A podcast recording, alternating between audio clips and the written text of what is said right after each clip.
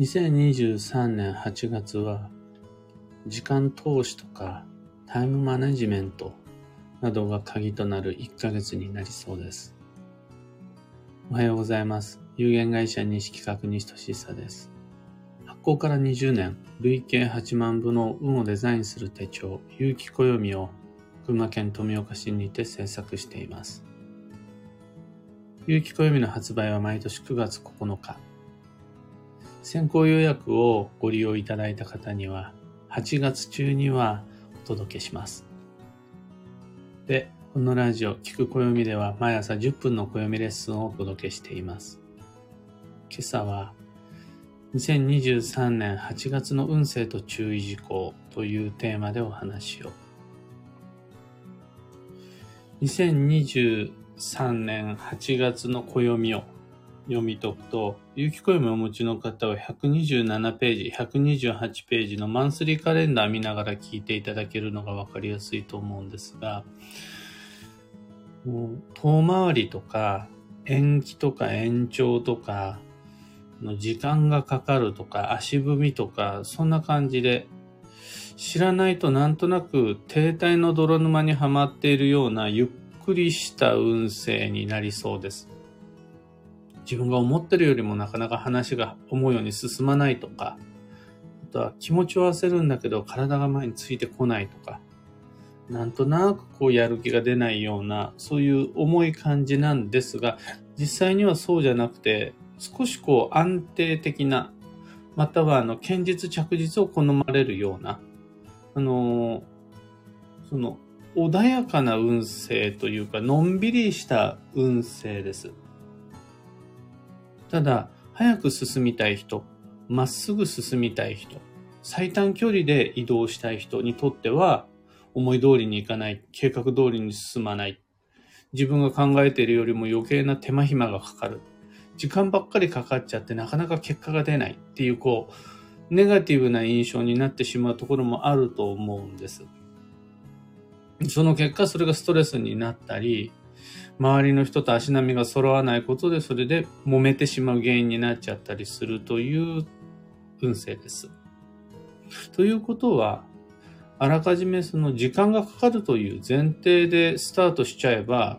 案の定時間がかかることはそんなに気にならないはずだし、一日でできるはずと思ったことだったら2日準備しておくこととか、あとは、あの、みんなどうなんだろう？僕よくやるんですが、行列のできるお店とか、あとはお料理の提供までに時間がかかるお店行くときに、もう暇を潰すではないですが、待ち時間を過ごすための本を持って行ったり、あとは僕はもうパソコン持ってて原稿書いて待ってればいいやと思って仕事を持ってっちゃったりするんですが、そうやって時間がかかる待っている間にやることを準備しておくと、待ち時間が無駄にならないで済むからいいはずなんです。誰かに連絡をしたときになかなか返事がかかってこ、返事が返ってこないとして、一人にだけ連絡をしてその返事待ちをするのってすごい長いじゃないですか。待つ身は長い。でも、仮に100人に連絡をした場合、あの人に連絡をして、その返事を待ってる間にこの人にも連絡をして、返事を待ってる。間にこの人にも連絡をして。その間にいろんな人に連絡をしておけば、誰かへの返事を待ってる間に別の誰かから返事が来て、という感じになるんですよね。あとはゆで卵を作ってる間に玉ねぎのみじん切りをすればいいし。そうすると、玉ねぎのみじん切りが終わる頃には、ゆで卵ができてるのかもしれないし、その、待ってる時間をどうマネジメントするのか、もしくは時間がかかるであろう、そのことをどう割り振っていき、どのように準備をしていくのか、そこら辺のセンスが問われると思います。でですね、逆にトントン拍子で何でも最短距離で進んじゃうこと、これに関しては警戒が必要です。そっちの方がいいじゃんって思うかもしれないですが、より大きな成果をつかもうと思ったら、実は遠回りや待たされる延期、保留の方が幸運のシナリオで、何でもどんどんどんどん進んじゃうことに関しては、もう少しゆっくり慎重に、あえて歩幅を小さくしながら、そのみんなとしっかり打ち合わせをしながらスピードを落とした方が良き下半期のスタートであり、秋のスタート、8月の進め方になると思います。さらには、時間がかかることに関して時間をかけるための具体策としておすすめなのが、遠回りと寄り道です。最短距離で、とにかく無駄なく進むことじゃなくて、気になるあそこにも寄ってみようとか、今日はいつもと違う道をあえて通ってみよう。そんな風にして時間をかけることで、思わぬ出会い、思わぬ発見が手に入るので、これはおすすめです。で、もう信号が変わるのを貧乏ゆすりしながら焦って待つような、そういう進み方をしてしまうと、逆に余計時間がかかっちゃう。余計な手間がかかってしまうという恐れがありますので、それは避けるようにして基地となります。なんて感じで、要するに、一言でまとめるならば、ゆっくり行こうぜっていうのが2023年8月の運勢。これから迎える秋3ヶ月をより良いものにするために、そして本年度残り6ヶ月間の初月である下半期のスタート8月を充実させるために僕たちは焦らず、のんびりとは言いませんが、自分のスピードで、自分の速度で進めるように、時間がかかることには時間をかけつつ、あえて丁寧に穏やかに進むような、緩やかに取り組むような、そんな8月をデザインして参りましょう。今朝のお話はそんなところです。二つ告知にお付き合いください。まず、有機暦先行予約限定セットに関して、昨夜、2023年8月8日20時にて受付終了となりました。おかげさまで多くの方にご予約購入いただくことができて、本当にありがとうございます。僕にとっては、運勢考えることとか、暦読み解くこと、で、それを言葉に変換する原稿書きとかはもう全然苦にならないんですが、営業とか物を売ること、宣伝広告は本当に難しくて、向いてなくって、まあやることなすこと試行錯誤の業務でして、まあ、久しぶりにこう告知のたびにストレス性の肋間神経痛がうずくようなそういう日々を5月5日から過ごしていたんですが、その拙い告知にも毎回お付き合いいただきまして、本当にありがとうございました。大感謝です。これで先行予約は終了ですが、有機暦自体は一般発売日である9月9日以降、普通に購入できます。でそうなってくると、あとは僕としては、あの、ご委託先の店舗、販売店さんとか書店さんに売ることをお願いできるので、もう本当に肩の荷が降りる感じです。の、卓上カレンダーと壁掛けカレンダーに関しては、どうしても季節物っていうのがあって、そんなにいっぱい作ることもできないので、年内完売になっちゃうと思うんです。が、有機暦2024に関しては、年が変わって1月に入っても、多分在庫は残るだろうという計算で発注をしているので、8月、9月、10月、11月、12月になっても買えるはずです。なので、ああ、やっぱりあと1冊なんていうことになった時には心配せずに探してみてください。次に、いろんな街での暦のお話し会に関して、こっからは僕はもうとにかく新しい暦を持って外に出て、みんなと一緒に暦を見たいなと思っています。9月の20日水曜日が大阪、10月17火曜日松本、10月29日日曜日吉祥寺、10月31火曜日大宮、11月2日にの木曜日には、ズームで、オンラインで、だいたい10人ぐらいの人とお話し会できたらいいなと思ってます。11月5日日曜日には、青山。11月9日木曜日は門前仲町という感じで企画して予定しています。先行予約もお話し会も詳細は放送内容欄にてご確認ください。それと、業務連絡が一つ。運をデザインする暦ラボのメンバーの皆様。えーと、毎週金曜日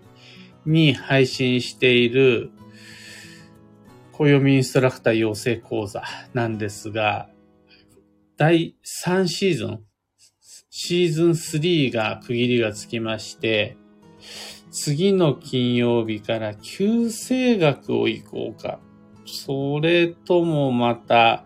別の暦の読み解きしようか今ちょっと迷ってる部分があるので、後ほど Slack にてご相談させていただきたいと思います。お時間あるときチェックしてください。さて、今日という一日は2023年8月9日水曜日。自分にとっての土曜明けの典型は見つかりましたでしょうか？僕はまだです。まだだからあまり焦らないで、のんびりゆっくりと小さな典型を